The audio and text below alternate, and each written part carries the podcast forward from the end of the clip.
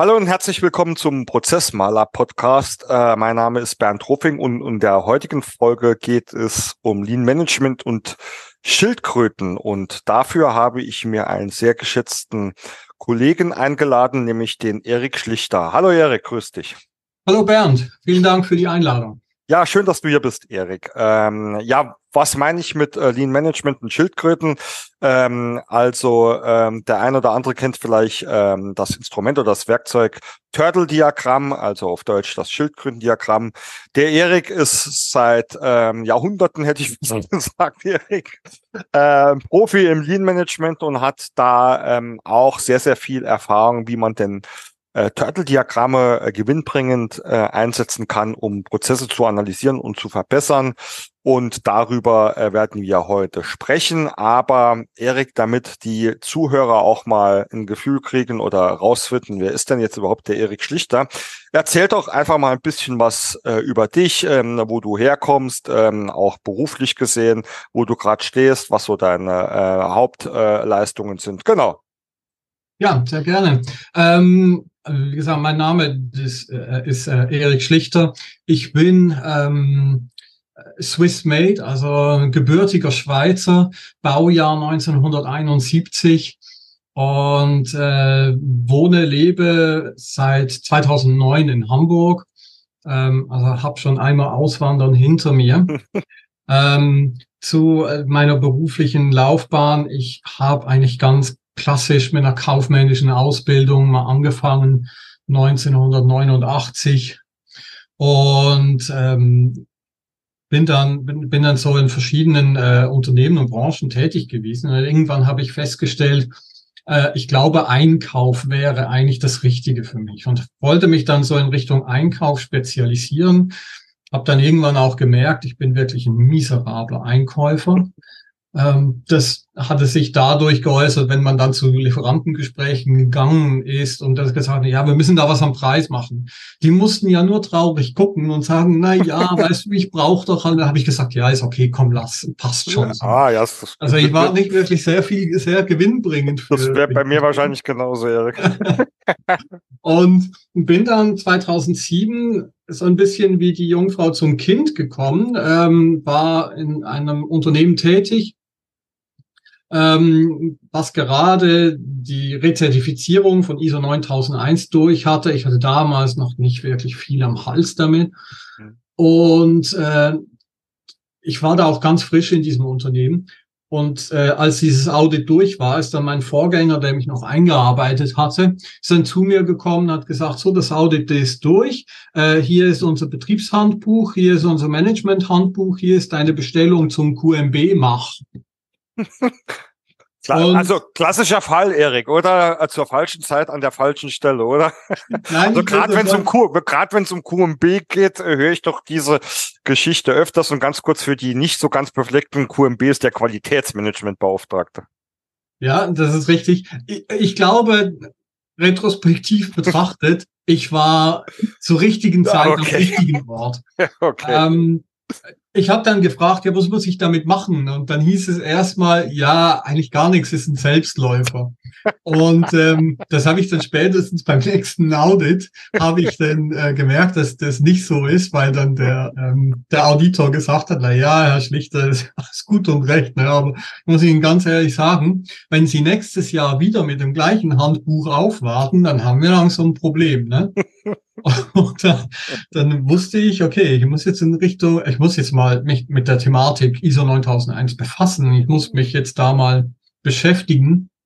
Habe ich dann weitergebildet, so mit Basiskurs, mit internen Auditor, mit der QMB-Ausbildung und habe dann gemerkt, nee, es ist kein Selbstläufer, aber was ich gemerkt habe ist, ähm, ich finde Normlesen und Interpretieren total cool. Mhm. Wie gesagt, da habe ich jetzt plötzlich was gefunden, wo ich dann gemerkt habe, ähm, da habe ich ein großes Interesse daran und das, mhm. das hätte ich mir nie vorstellen können.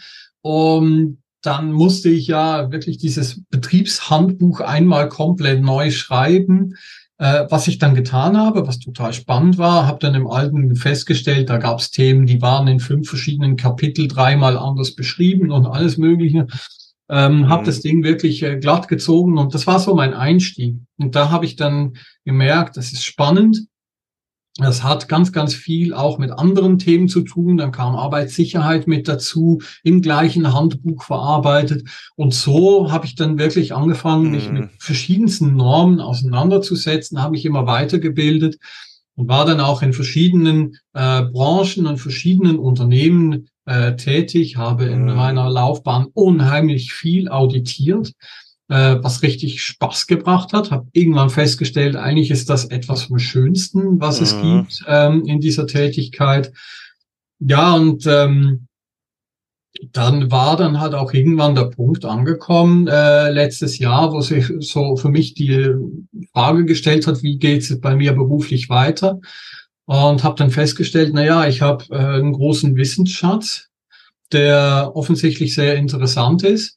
Und wieso soll ich denen nur ein Unternehmen zuführen, wenn ich denen auch, auch ganz vielen Unternehmen zuführen kann und ganz viele Unternehmen bei ihrer Problematik ähm, des, des Qualitätsmanagements mhm. ähm, unterstützen kann und aber auch des Prozessoptimierens unterstützen kann. Ich habe mich dann dazu entschieden, mich selbstständig zu machen und äh, habe dann am ersten April diesen Jahres ohne Scherz äh, mein Unternehmen Schlichter Consulting gestartet mhm. und bin seither damit beschäftigt und ich bin richtig happy mit dieser Entscheidung und stelle fest, auch hier, selbst wenn man sagt, ich bin spezialisiert auf diese 9001, das ist mein mhm. absolutes Steckenpferd, es kommt so vieles dazu und ich habe so mhm. viele Aufträge, die so variabel sind, da geht es wirklich von Prozessoptimierung zu Nachhaltigkeitsthemen, mm. zu wieder 9001, zu TQM, mm. also dieses Total Quality Management oder eben integrierte Managementsysteme, was mir total Spaß bringt. Und ja, damit bin ich seither beschäftigt es ist immer wieder schön, wenn man mit Menschen zusammentrifft, die, ich sag mal, ein artähnliches Gebiet. Wir haben, glaube ich, sehr, sehr große Überschneidungspunkte, ähm, die das tatsächlich aus ähm, vom Herzen gerne tun und Spaß dabei haben. Und bei denen, wenn man äh, über äh, Prozesse spricht, ähm, nicht gleich der äh, natürliche Fluchtinstinkt ausgelöst wird, Erik. Ja, also aus diesem Grund auch nochmal schön, äh, dass du hier bist. Ähm, jetzt äh, hast du ja auch schon ein Stückchen weit in ähm, die, die Qualitätsmanagement-Normen, Total Quality. Ich habe auch das äh, Stichwort Lean Management äh, schon mit ins Spiel gebracht. Ähm, Erik, es gibt ja ähm, dort riesengroße Werkzeugkoffer, ja. Also ähm, es ist ja nicht so, dass es da eine standardisierte Methode gibt, sondern es gibt sehr, sehr viele Werkzeuge und Instrumente. Und eine davon ähm, ist die Schildkröte, ja. Ähm, ich würde dich bitten, erklär doch unseren Zuschauern, hätte ich jetzt fast gesagt, unseren Zuhörern äh, einfach mal ganz kurz, ähm, was denn das Turtle-Diagramm ist, wo das herkommt, wozu man das nutzt. Ich weiß es jetzt vielleicht nicht ganz einfach, das äh, nur verbal zu tun, weil natürlich wäre es immer schön, wenn man äh, das jetzt auch sehen würde. Ähm, aber ich denke, Erik, in den Show Notes kann man mit Sicherheit auch einfach mal so ein Turtle-Diagramm oder sowas verlinken, damit die Leute sich das beim Hören äh, vielleicht auch ansehen können. Ja. Selbstverständlich. Das Turtle wirklich ein sehr klassisches ähm, Tool für, für Prozesse, ähm, um Prozesse richtig aufzugleisen. Man muss sich das vorstellen, das ist halt ein Tierchen mit einem Kopf, mit einem Schwanz, mit einem großen Körper und äh, mit vier Füßchen. Und im Turtle-Diagramm ähm, hat man den Kopf, das steht dann so für den Input, mhm. ja, was kommt rein an Informationen, an Material. Man hat ähm, das Schwänzchen, das ist dann der Output, ne? was ist die Ausgabe, was ist die mhm. Leistung, was ist mhm. das Produkt. Und alles, was im Körper passiert, das sind so diese Prozesse. Mhm. Ähm, und diese vier Füßchen, jedes, Fu jedes Füßchen hat so eine eigene Bedeutung, welches eben auch da in diese Prozesse reinspielt und dafür sorgt, dass sich das Tierchen auch bewegen kann. Dann ist ein Füßchen steht für das, wie machen wir das, also die tatsächliche Methode, wie wir das mhm. Äh, ein Füßchen steht für wer macht das, welcher Mensch ist dahinter, mhm. es auch darum geht, welche Qualifikationen braucht er und so weiter. Ähm, womit machen wir das? Ist das dritte Füßchen, so Maschine, Equipment, Material und so, und all diese Dinge, ne, die wir tatsächlich anfassen müssen oder auch und dann halt auch, wie gut machen wir das? Das heißt, wie messen wir diesen Prozess? Aber wenn wir all das, diese Füßchen betrachten mit dem Input, den wir bekommen, dann passiert in diesem Körper der Prozess, der dann hinten raus irgendwo auch äh, diese Ausgabe gibt. So kurz zusammengefasst, erstmal, es ist eine visuelle Darstellungsform, um verschiedene, ganz banal gesprochen mal, Informationen grafisch, aber strukturiert darzustellen, ja? Das ist, das ist richtig, ja. Mhm. So, und ich bin ja, ich bin ja sowieso grundsätzlich ein Freund von allem, was sich visualisieren lässt, mhm. weil mit dem Bild kann man immer viel besser arbeiten als mit Text. Rahmen. Ähm, ja, genau. Äh, man kann das ja auch viel besser erklären. Jetzt ist dieses klassische Turtle, ähm, ist natürlich ganz super, um für Abteilungen sich Gedanken zu machen über, mhm. über ihre Prozesse und so weiter. Ähm, ich habe dann aber irgendwann, und das kommt aus dieser ähm, OKR-Methode raus, das ist Objective Key Results Methode, ja. mhm. ähm, wo man eben halt eben tatsächlich so diese, diese ganzen ähm, Ziele und diese ganzen kleinen äh, Sprints und so weiter nicht nur auf Input und Output definiert, mhm. sondern halt auch auf äh, Outcome und Impact. Mhm. Magst du hier, hab, genau, magst du hier vielleicht, äh, springe ich mal schnell dazwischen, auch, ähm, dass die Hörer der, die, ähm, die Unterschiede oder zumindest dein Verständnis der unterschiedlichen Wörter, wie zum Beispiel Output und Outcome richtig verstehen, mhm. äh, dich bitten, das dann vielleicht gleich auch mal zu erklären. Selbstverständlich. Also beim, beim äh, Output sprechen wir ja tatsächlich von einer Leistung, von einem Produkt, von einer, von einer Ausgabe. Beim Outcome sprechen wir tatsächlich von einem Ergebnis. Das heißt mhm. also nicht nur etwas, ähm, etwas eindimensionales, sondern ein Ergebnis hat ja wieder eine Wirkung äh, in mhm. mehrere Richtungen. Ähm, und der Impact, das ist so diese Auswirkung, die wir betrachten mhm. müssen. Hast, da, hast du vielleicht für die Begriffe auch gerade ein konkretes Beispiel? Ähm, ich versuche mal. Ja, versuch. Äh, ich versuche mal. Also ähm, bei einem Output, ne, wenn ich ein Auto baue, dann mhm. äh, kommt am Schluss ein Auto raus. Das ist mein Output. Mhm. Das Ergebnis daraus ist aber vielleicht, wenn ich betrachte, was hätte das jetzt für eine Auswirkung, wenn ich zum Beispiel, ne, ich mache jetzt einen Elektromotor statt mhm. ein, ein Benzinmotor rein. Was hat das für eine Auswirkung? In welche Richtung? Mhm. Und das beeinflusst dann das Ergebnis. Dann mhm. ist nämlich das Produkt, also dieses, diese Ausgabe nicht einfach nur ein Auto, sondern das Ergebnis ist ein, äh, vielleicht ähm, äh, nachhaltig Fahrzeug, ein Fahrzeug ohne äh, ohne direkten Abgasausstoß. Mhm. mhm. Ja, okay. Ich wollte, ich wollte CO2 neutral sagen, aber das stimmt ja nicht. Falsche Folge. Falsche Folge falscher, genau. falscher, falscher Podcast.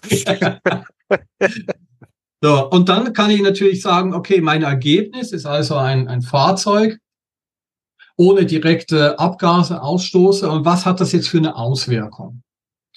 Ähm, auf die Umwelt, auf unsere Mitmenschen und so weiter. Und das ist natürlich ein ganz anderer Ansatz. Ich habe dann halt nicht einfach nur einen Prozess durch, der durchläuft, sondern mache das aus dem Grund. Und darum habe ich immer so gesagt, und darum hatte ich auch damit angefangen, mhm. dieses, dieses Turtle äh, insofern zu betrachten, dass ich sage, jetzt haben wir da einen Kopf und beim Kopf sprechen wir immer nur vom Input, alles, was wir da reinstopfen, mhm. so Material, Information und so weiter. Aber ein Kopf hat auch ein Gehirn. Und mit dem Gehirn sollten wir vielleicht ein bisschen denken. Und das Wichtigste was wir überhaupt einmal überlegen müssen, bevor wir einen Prozess anfangen zu starten, ist die große Frage, nicht warum tun wir das, sondern wozu tun wir das. Wir mhm. brauchen einen Zweck zu diesem Prozess. Aber wir haben schon ganz oft festgestellt, auch in Unternehmen, wenn wir Prozesse so angeguckt haben, ich habe gefragt, was hat denn der, der Prozess für einen Zweck? Wenn ich frage, warum machen wir das, dann kriege ich mhm. ganz viele Antworten. Und das sage ich, zu welchem Zweck? Dann dockt das meistens und irgendwann muss ich sagen, okay, aber wenn wir gar keinen Zweck haben, dann ist der Prozess ja auch gar nicht mhm. notwendig. Ein super Beispiel. Also gerade ich habe letztens auch wieder gelernt, ähm, dass mein, also weil ich ja immer warum eigentlich gefragt habe, dass die Frage wozu eigentlich viel, viel besser geeignet ist, um meine Intention klar zu machen. Also finde ich gerade jetzt nochmal ein wunderschön, wunderschönes Beispiel, Erik. Ja, das, das ist für mich das Wichtigste. Und mhm. sobald ich dann mit einer Gruppe von Leuten tatsächlich diesen Zweck einmal identifiziert habe, sage ich auch immer noch, und jetzt lass uns mal Gedanken darüber machen, was für ein Ergebnis wir mit mhm. diesem Prozess dann eigentlich bezwecken oder mhm. bewirken wollen. Was mhm. wollen wir am Schluss haben und was für Auswirkungen hat das? Mhm. Und zwar äh, nicht nur auf das Ergebnis oder auf das Produkt selbst, sondern auch auf die ganze Umwelt. Mhm. Und dann fangen wir nämlich an, ähm, auch nachhaltige Prozesse zu kreieren und Nachhaltigkeit tatsächlich im Sinne der klassischen drei Säulen mit Ökonomie, Ökologie und Sozialaspekten mhm. damit reinzupacken. Mhm. Dann fangen wir schon an, die Prozesse komplett anders aufzusetzen, mhm. weil wir dann jetzt einen Zweck haben und wir, wir wissen, wen das in welcher Art und Weise wie beeinflusst und darauf rauf einen Prozess zu basteln, der dann auch noch sicher aber mhm. schnell ist. Mhm. Das ist so die große Kunst. Und ähm, wenn wir die bestehenden Prozesse manchmal angucken in Unternehmen, dann gibt es Kontrollschlaufen, welche ich durchaus für wichtig empfinde mhm. an den richtigen Stellen. Nur manchmal kommt dann eben auch, dass ich mir mal hinterfrage, aber warum muss jetzt diese Kontrollschlaufe über den Tisch des Chefs laufen? Ja, das ist halt, weil der will die Kosten im Blick haben. Das sage ich, das ist äh, löblich.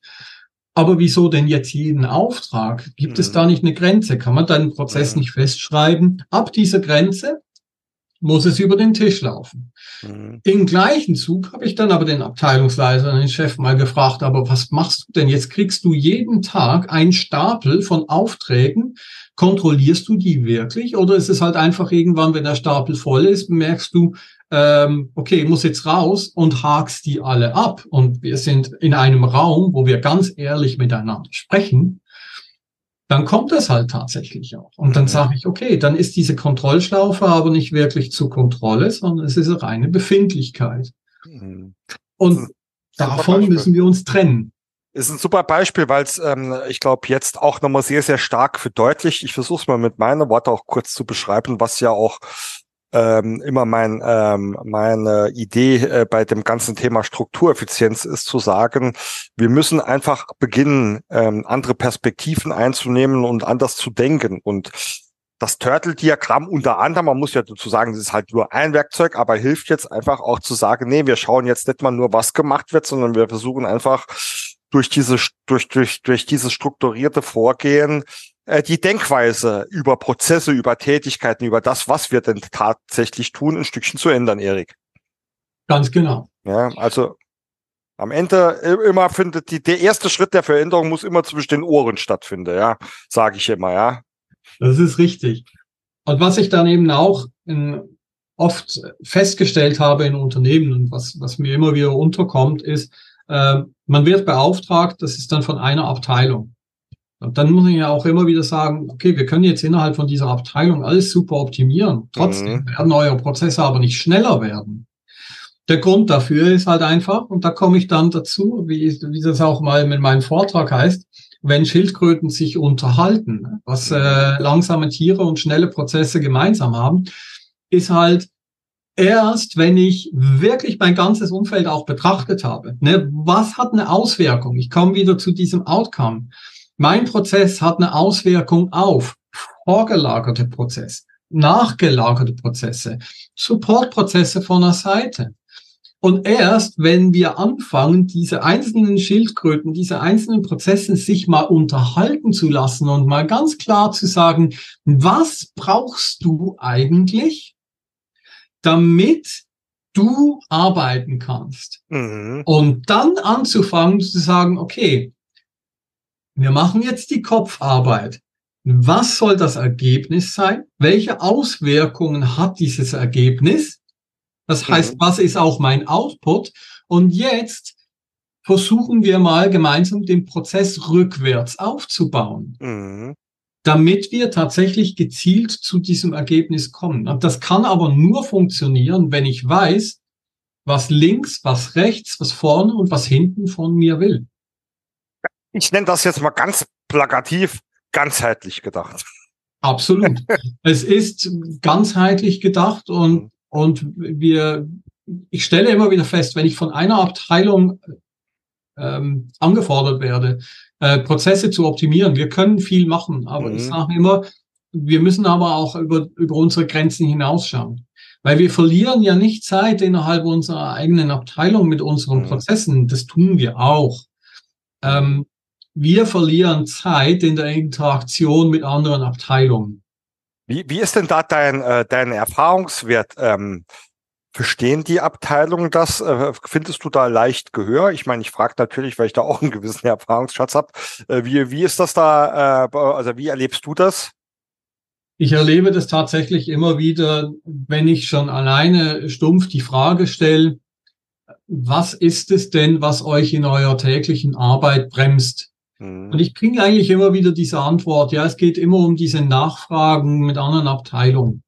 Ich, wenn, wenn ich einen Auftrag bekomme, dann ist der nicht vollständig, dann muss ich wieder nachfragen und dann geht mhm. es los und so weiter wie ich ja dann auch schon mal bei einer Firma gesagt habe, dann legt doch einfach fest, welche Informationen ihr braucht, gebt das raus an alle anderen Abteilungen und sagt, wenn ihr irgendwas von uns wollt, mhm. Das ist mein Anf meine Anforderung. Solange ihr diese Anforderungen, dieses Blatt nicht komplett befüllt habt, mhm. fangen wir gar nicht erst an.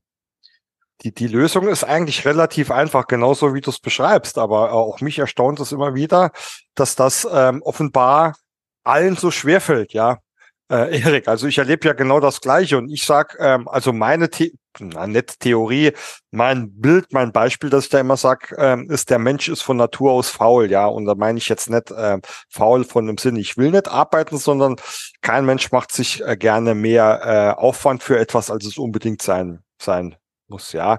Kriege ich eine Aufgabe und mir gibt keiner irgendwelche Regeln oder Vorgabe, werde ich die Aufgabe so erfüllen, dass ich sie am besten lösen kann.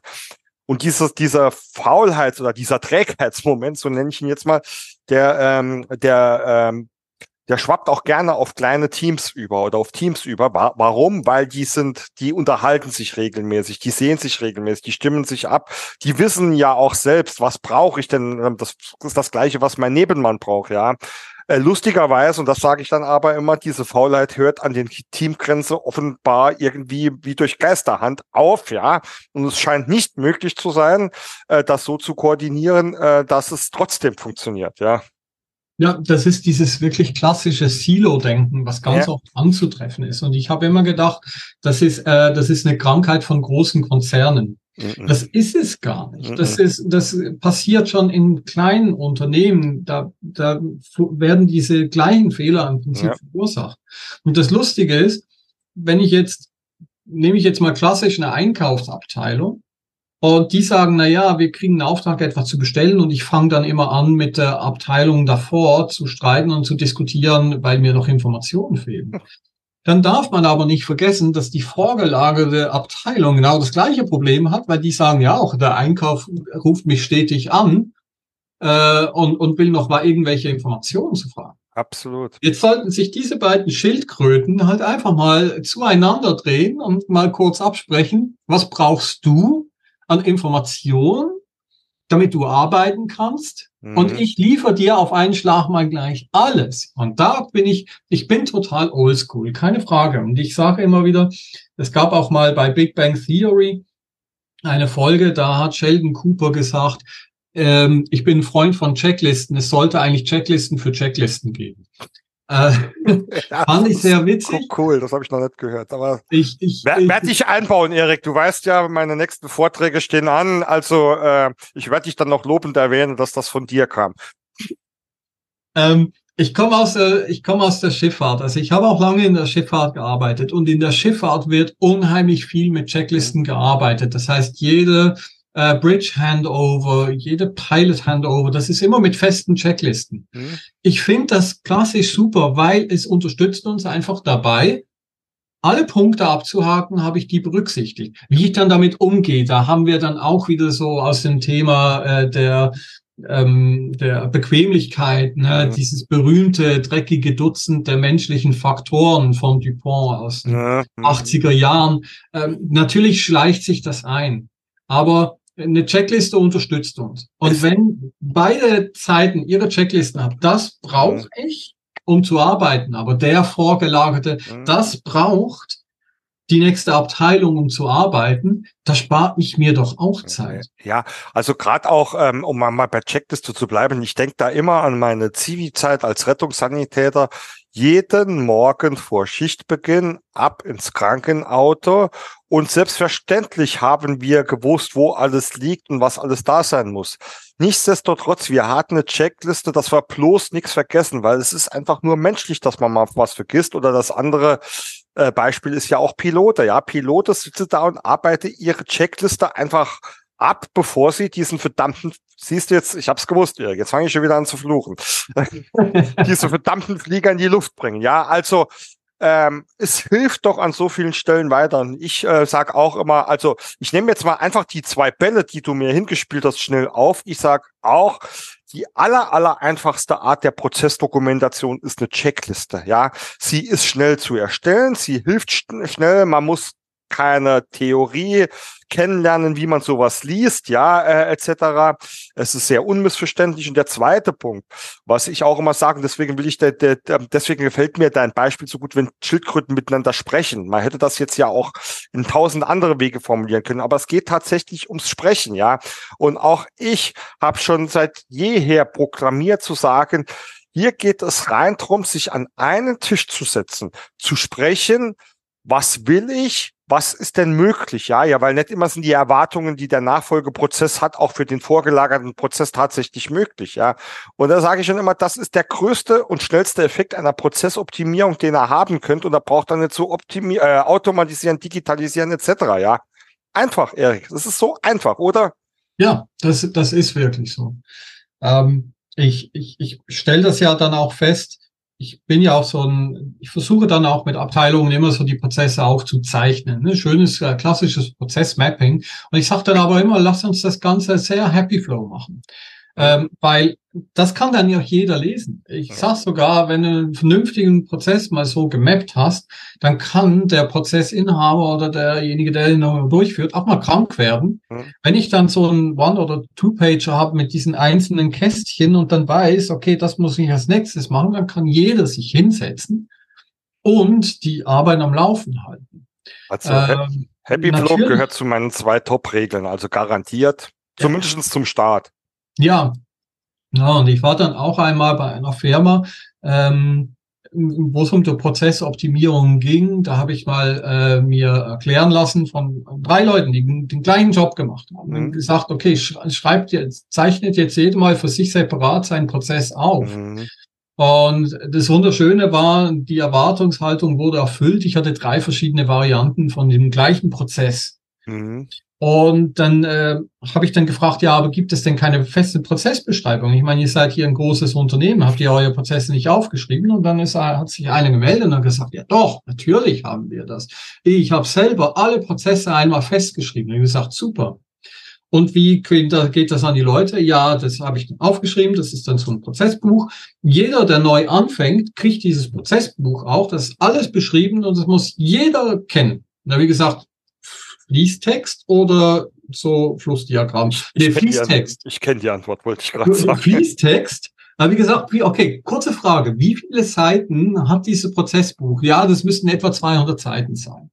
Und da habe ich gesagt, so, ich, ich möchte jetzt, ich bin ja nicht böse, ich kritisiere mhm. nur, ich bin manchmal ketzerig. Und gesagt, du verteilst jetzt jeden neuen Mitarbeiter ein Prozessbuch 200 Seiten. Glaubst du, in seinem Feierabend hat er nichts Besseres zu lesen? Und habe auch gefragt, alle äh, Kollegen, mhm. die hier sind, auch die schon länger da waren, haben das auch. Ja, natürlich. Haben gesagt, so, und wir sind jetzt hier wieder in einem Raum der Wahrheit, mal ganz ehrlich. Wer von euch hat das gelesen?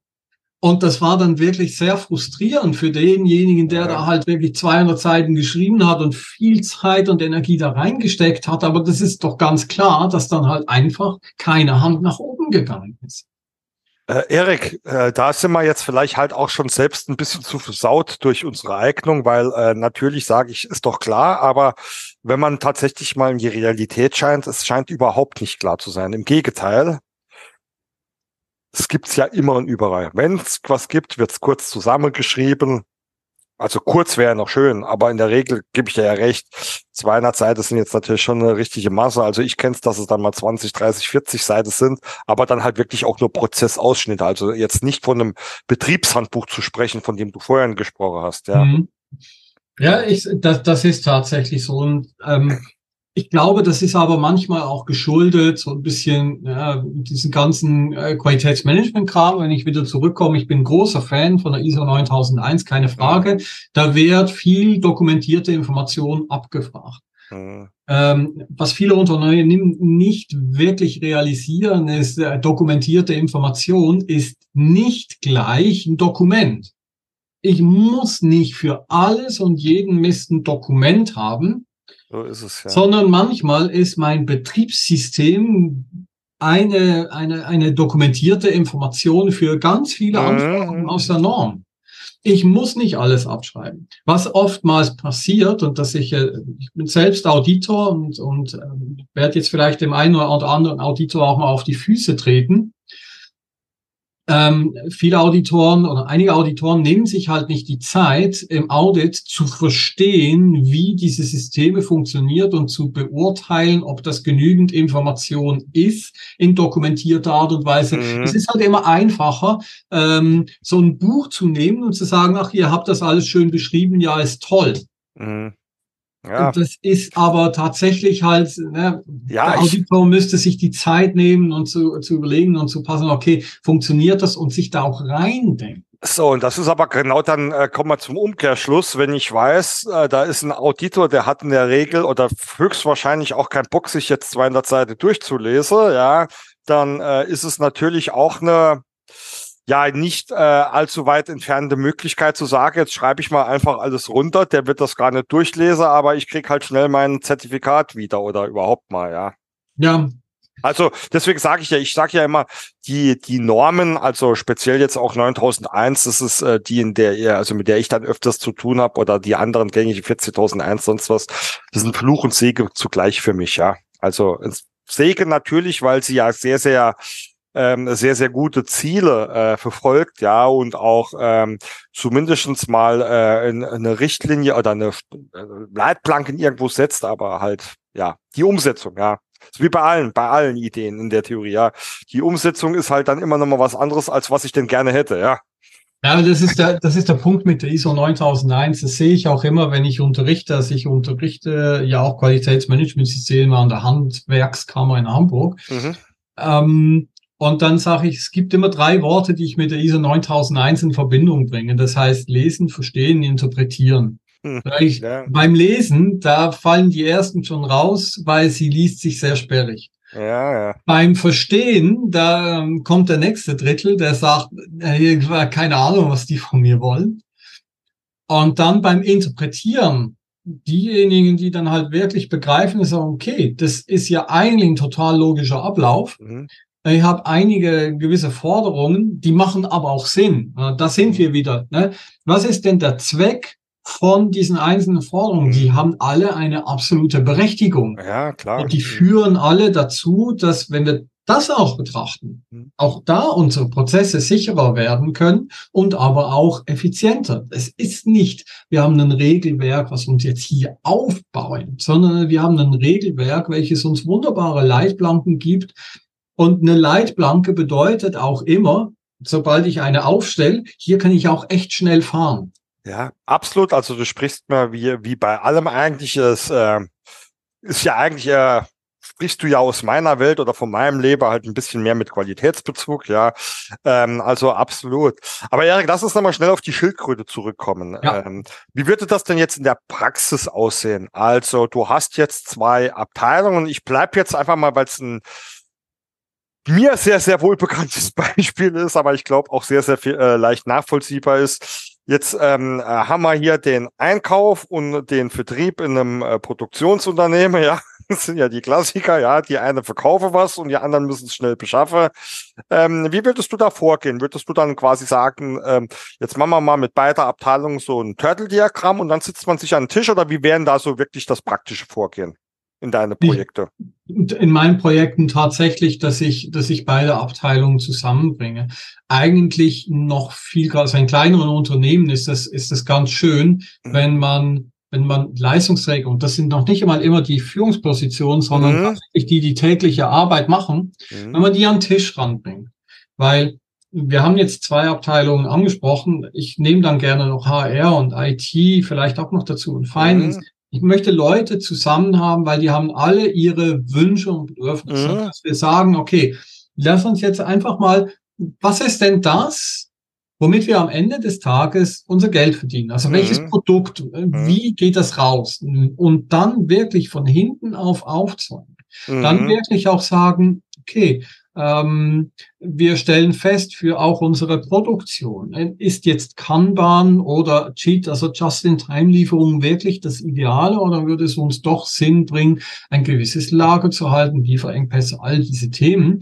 Ähm, und, und dann wirklich von den Abteilungen zu den Abteilungen festzulegen, was braucht ihr? Was braucht ihr? Und dann macht man halt mal so eine riesengroße Wand, wo man mhm. zeichnen will und macht für jede Abteilung mal eine einzelne Schildkröte, um mhm. einfach so diesen mhm. übergeordneten Prozess, diesen Hauptprozess einmal darzustellen und fängt an, Striche zu ziehen in die einzelnen Abteilungen mit was braucht ihr da an Informationen? Was brauche ich als Produktion oder als als Sales oder als Einkauf, was brauche ich da von HR? Was brauche ich von der IT? Was brauche ich von Finance? Aber genauso, was braucht Finance von mir? Mhm. Was braucht die IT von Toll, mir? Ja. Was braucht äh, HR von mir? Das ist ja nie eine Einbahnstraße. Es ist ja immer ein Dialog. Das kann mhm. ja nur funktionieren. Ich gebe dir was und dafür kriege ich was von dir. Ich gebe dir eine Information und dafür kriege ich Personal. Mhm. Ich gebe dir mein mein, mein, mein Portfolio, was ich genau brauche für ein Produkt, welches ich mhm. Kauf benötige. Und du gibst mir dann dafür die Lagerflächen, die Transportwege, den äh, verbindlichen Termin, mhm. das da ist. Die Qualität garantierst mhm. du mir. Das geht wirklich so um diese, um diese ganz groben Dialoge erstmal mhm. aufzustellen. Was brauche ich? Mhm. Und dann erst, wenn wir wirklich alle Anforderungen aus den verschiedenen Abteilungen, also schon ein schönes, mhm. großes Spinnennetz uns schon fast konstruiert haben, gehen wir wirklich in die Abteilung rein und brechen dann oh. die Einzelprozesse auf. Also ist ja, also deswegen ist es ja auch nicht so, dass Erik und ich uns nicht kennen. Ich fasse das an, wofür unsere Hörer aus meiner Sicht zusammen. Also wir machen uns oder ich ähm, benenne es halt ein bisschen anders. Bei uns ist immer dieses Big Picture, manchmal auch eine Prozesslandkarte, wobei eigentlich wir im Big Picture äh, uns, wie du, Erik, gesagt hast, jetzt mal auf die Kern, die Kernprozessor, die Kernwertschöpfungskette äh, oder wie man sie einfach bezeichnen will, fokussiert, äh, um sich mal einen Überblick zu schaffen um, und dann auch äh, konstruktiv und äh, zielgerichtet sich in je Einzelheit vertiefen zu können. Ja.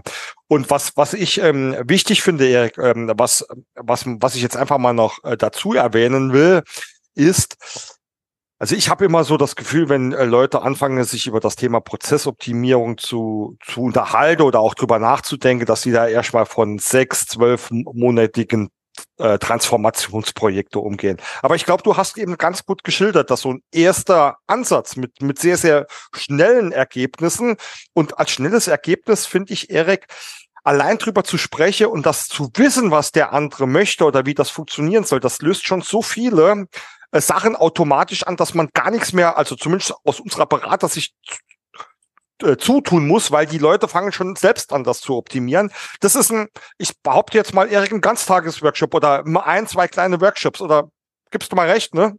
Ich gebe dir absolut recht. Es kommt zwar immer auf, das, auf die Unternehmensgröße drauf an, aber du mhm. kannst auch in großen Unternehmen halt einfach auch mal in einem ein- oder zwei Tages Workshop anfangen zu triggern. Du lässt ja die Zeichnungen da. Jeder kann ja. Zeichnungen angucken, zu lesen und die Abteilungen finden sich dann später auch zusammen. Das ist keine ja. Frage.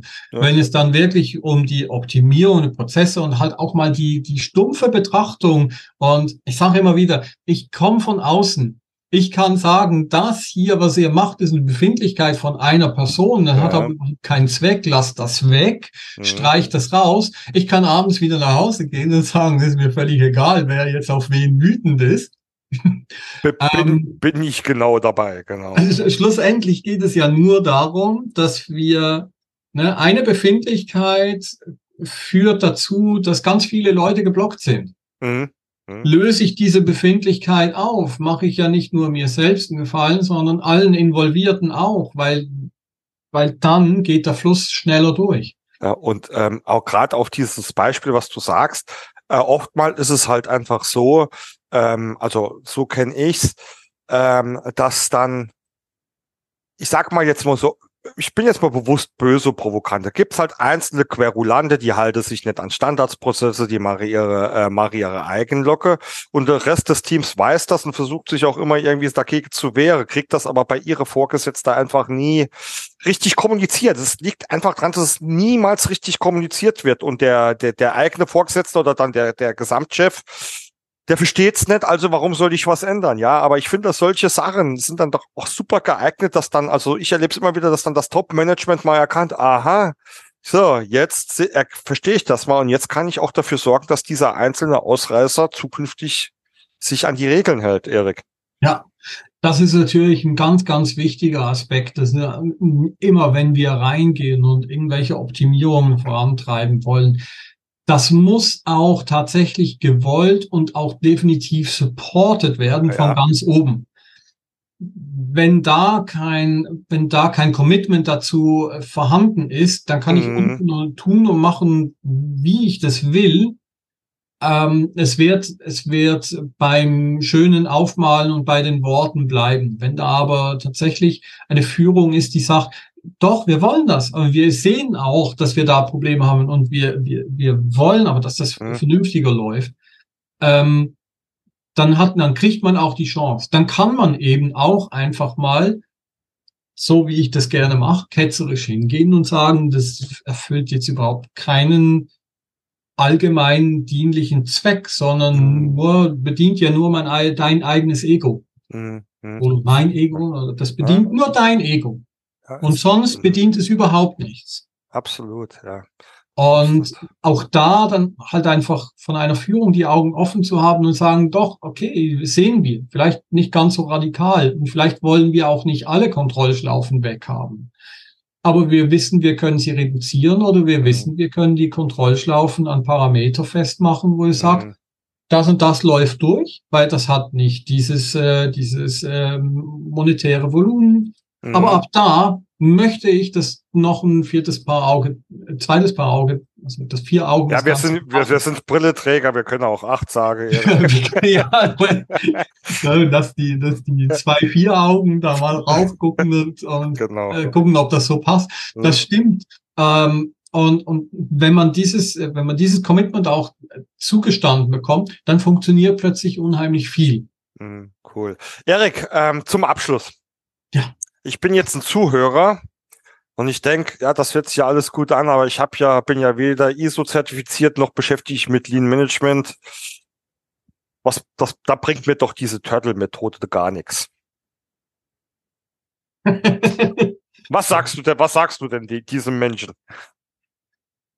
Ich sah, also tatsächlich hatte ich mal in einem Workshop, hatte und darauf bin ich eigentlich auch auf den Titel gekommen, hatte tatsächlich mal irgendjemand gesagt, da versteht ihr jetzt immer noch nicht, was diese langsamen Tieren, die eigentlich ein Fluchtverhalten haben, mit schnellen Prozessen zu tun haben. So, wie soll uns das jetzt weiterhelfen?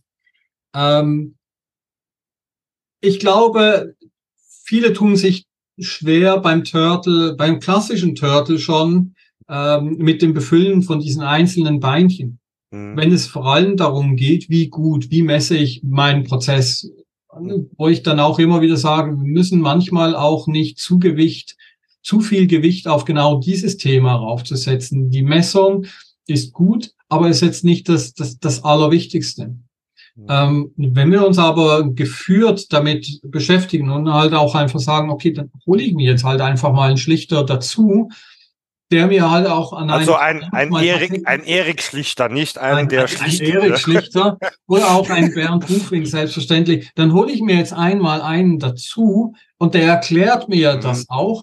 der führt mich auch mal durch. Mhm. Der bringt unsere Prozesse auch mal als Beispiel damit rein. Der kann das mal verpacken und der kann das erklären. Mhm. Äh, wenn wir das gemeinsam erarbeiten, dann gehen dann auch während des, während so einem Workshop gehen halt ganz viele Lichtlein auf. Man hört sie eigentlich immer blinken, wenn es ja. um diese typischen, ah, das kommt halt.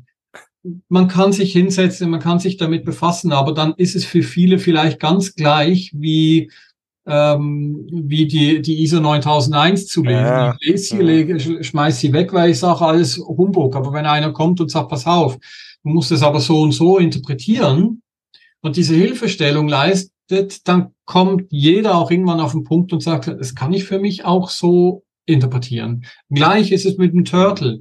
Hm. Ich muss es einfach mal verstehen, ich muss einfach mal rangeführt werden und ich muss mich so lösen von, von diesem wirklich starren, ich muss jetzt hier genau jeden Fuß mhm. einmal beschriften, manche sind wichtiger und manche sind unwichtiger. Ja, finde ich, ähm, finde ich ein super Beispiel, Erik. Und ähm, es stützt ja immer so meine These. Äh, ich sage ja dann öfters äh, mal gerne, äh, Wissen und äh, Kennen ist nicht gleich Können.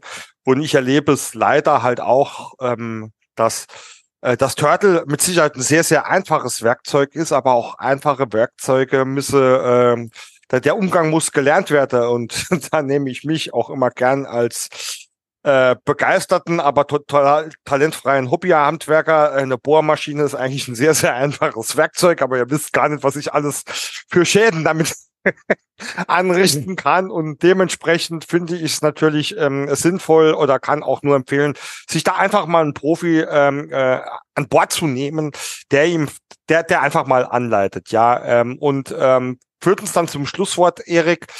Ähm, werden wir natürlich alles auch in die Show Notes mit reinpacken, aber sag doch vielleicht ganz einfach mal ähm, den Hörern jetzt noch, ähm, wie man dich denn erreichen kann oder wo du dich denn so rumtreibst. Äh, virtuell oder auch äh, örtlich. Je nachdem. Also, wo, ich, wo ich mich sehr äh, viel rumtreibe, ist tatsächlich auf LinkedIn.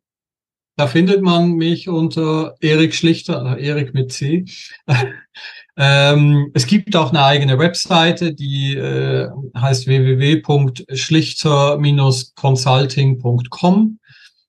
Ähm, auf Xing bin ich manchmal, aber nicht wirklich viel mehr. Es gibt mich da noch, aber mich, mich nicht mehr. aber man kann mich auch äh, äh, via E-Mail erreichen über info at schlichter-consulting.com. Auf der Website steht auch meine Telefonnummer. Ich, äh, wir haben es vorhin gesagt, Kommunikation ist wichtig und ich spreche unheimlich gern.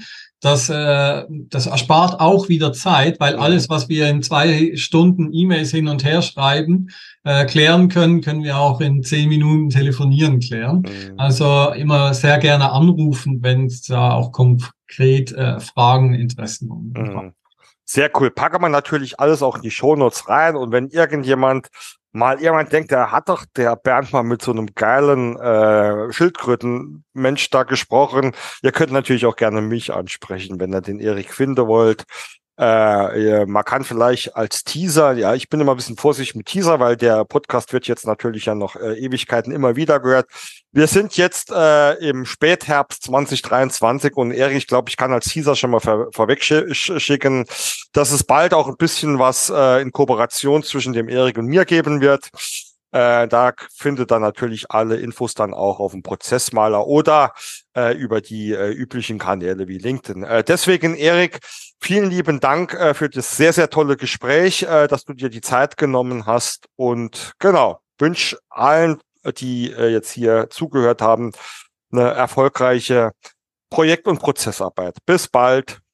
Vielen Dank auch, Bernd, für die, für die Einladung. Es hat sehr viel Spaß gebracht, auch wieder mal über das Thema zu sprechen, welches mir sowieso am meisten am Herzen liegt. Vielen Dank dafür. Gerne. Bis bald.